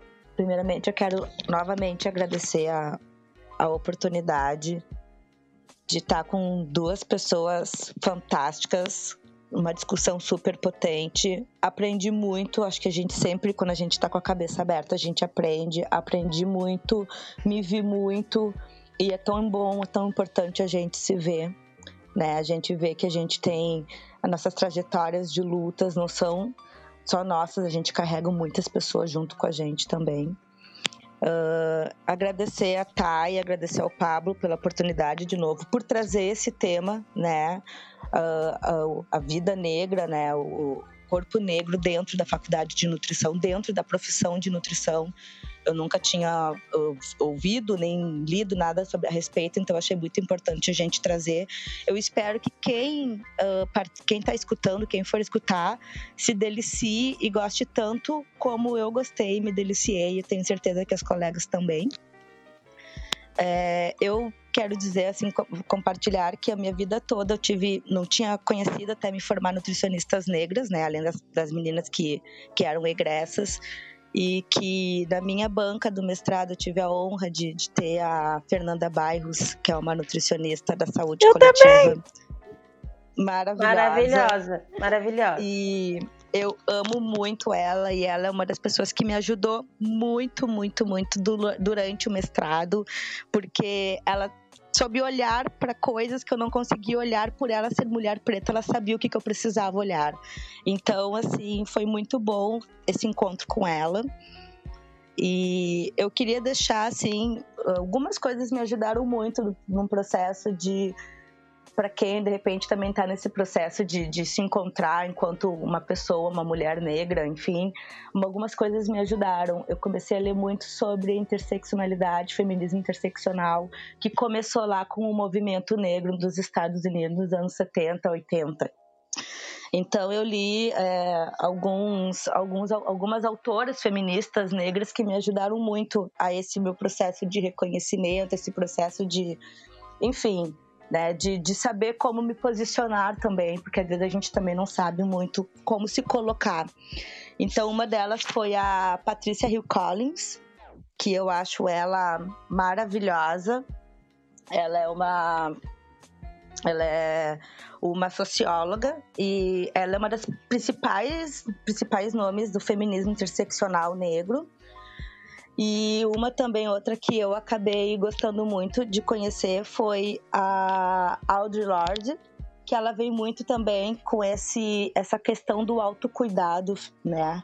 Enquanto mulheres negras. Então, como a gente tem que cuidar uma da outra, sermos uma rede, e também como a gente se colocar e dizer não às opressões que a gente sofre, porque a gente também tem esse direito de dizer não e dar um basta. E é isso, então vou deixar duas dicas de duas autoras negras feministas empoderadas, além, claro, das brasileiras que a gente conhece, tem a Djamila, enfim, que são pessoas que estão aí na, nessa frente, são corpos negros, não são corpos da nutrição, mas são corpos negros e que trazem toda uma discussão de racismo, de, do movimento feminista, que eu acho bem importante. Eu queria agradecer muito às minhas colegas, Bruna e Marina. Foi um prazer dividir com vocês essa noite. Foi um prazer uh, ouvir novamente o teu discurso, Marina. É sempre bom esse discurso. Esse ano, quando teve a formatura de nutrição em janeiro, elas fizeram uma citação do discurso. E eu queria também dizer que para a Bruna também, é, eu me formei em 2015, né? Me formei no meio do ano de 2015. Então, o teu, o teu discurso, por mais que tu queira, é, queria dar uma atualizada, ele é exatamente aquilo que tu sentia naquele momento. E como é bom a gente olhar às vezes para trás, ver coisas que a gente mudaria, mas tudo faz parte da nossa trajetória para a gente crescer, né? A gente não faria muita coisa que a gente fez há dois, três anos atrás, a gente não faria hoje. Então isso tudo foi é parte de aprendizado. Muito obrigada, Gurias, por tudo. E é isso, meu boa noite para todos aí. Eu vou indicar. É... Deixa eu ver eu participei de um evento de nutricionistas negras e quem uma das professoras que organizou é Gabriela Vila Boas. No Instagram é Gabi Vila Boas, ela é professora de nutrição que eu conheci pelo Instagram e participei desse evento de nutricionistas negras na nutrição. Foi muito massa, de verdade, foi muito incrível. E tem um texto que eu vou mandar o link para Tayana, que é um é parte de um é um artigo que quem escreveu foi a minha chefe na Fiocruz, né, minha antiga chefe, que fala sobre biografias alimentares de mulheres assistidas pelo Bolsa Família e são majoritariamente corpos negros, né? Então, conseguir acompanhar é, a lógica dela, dessa migração nordestina negra, é, que tem processos de fome em gerações anteriores, e nessa geração, né, nos anos é, 2016, 2017, talvez seja o banco não acho que seja anterior a isso, majoritariamente estamos falando de corpos femininos negros, né? Então eu deixo esse texto que vai ficar o link em algum lugar, como a Rita fala, né? em algum lugar desta tela, em algum lugar do, do da legenda é, ou do texto. Do... eu adoro ela. Eu também. Em algum lugar vocês vão acessar esse artigo e vale muito a pena ler. E é isso, a prática antirracista ela se dá quando a gente dá oportunidade para que corpos negros com suas histórias diferentes se expressem. E eu acho que hoje a gente eu sou muito consumidora de podcast, gente. Eu escuto Mamilos e aí no final eles, elas falam a Juva Lauer. Fala para Cris Bartes. Temos um programa? Temos um programa. Então, é só o que eu posso dizer para vocês. Temos um programa, gurias? Vocês acham que a gente tem um programa? Temos um programa. Poxa! Ai, gente, eu só tenho, só queria agradecer que eu não falei ali depois das considerações. Não sei se eu tô te interrompendo, Bruna. Pode falar, querida. Não, é só um agradecimento que né, eu tava esperando. uh, agradecer pela Tayana, pelo Pablo, pelo convite, pela lembrança, né? E muito bom ter encontrado vocês, Aline e Bruna. né, reencontrado a Aline, que eu lembro dela. e ouvir a Aline, né? Esse, é, eu vi a Aline muitas vezes e não ouvi. Então foi muito importante para mim ouvir. Aí eu, me vem a imagem das poucas vezes que eu vi a Aline na faculdade. E de Pois é, eu imaginar. Só, te, só te ouvi, não me lembrava. e de imaginar, né? É, é, eu, as nossas trajetórias foram muito diferentes e é bem importante a gente perceber isso, né? O quanto é único, né? Uh, isso entra também na questão racial, que nos limitam ao quem a gente pode ser. E quando a gente fala de igualdade racial, é isso, a gente quer ter a liberdade de ser quem a gente quiser ser, entendeu? E nem sempre todo preto vai querer falar sobre, sobre racismo, né? Por mais uhum. que gerem essa grande expectativa de nós sempre que a gente saiba tudo, a gente pode falar por Sim. nós. Que bom que muitas pessoas negras se sintam contempladas, mas cada um tem a sua trajetória, né? É importante lembrar desse. Eu ia falar sobre ser humano, mas confesso que é algo que não vou me aprofundar muito aqui uh, sobre essa questão de humanização porque para mim parece muito conceito ainda embranquecido, né? O que, que é ser tratado enquanto humano, né? Eu não tenho essa experiência de ser tratado como uma pessoa branca, então Sim. é estranho para mim, mas é importante lembrar dessa igualdade, né? E reconhecer o outro como um ser humano, mesmo com a questão da cor, né? Ele é humano, que nem eu. Então, muito, muito, muito obrigado por esse convite, assim. Eu só tô muito grata e eu aprendi muito ouvindo vocês. É isso. Temos um programa. Temos! É isso, gente. Muito obrigada por mais de quase duas horas. Beleza. Obrigada, Nesse papo maravilhoso. Satisfação.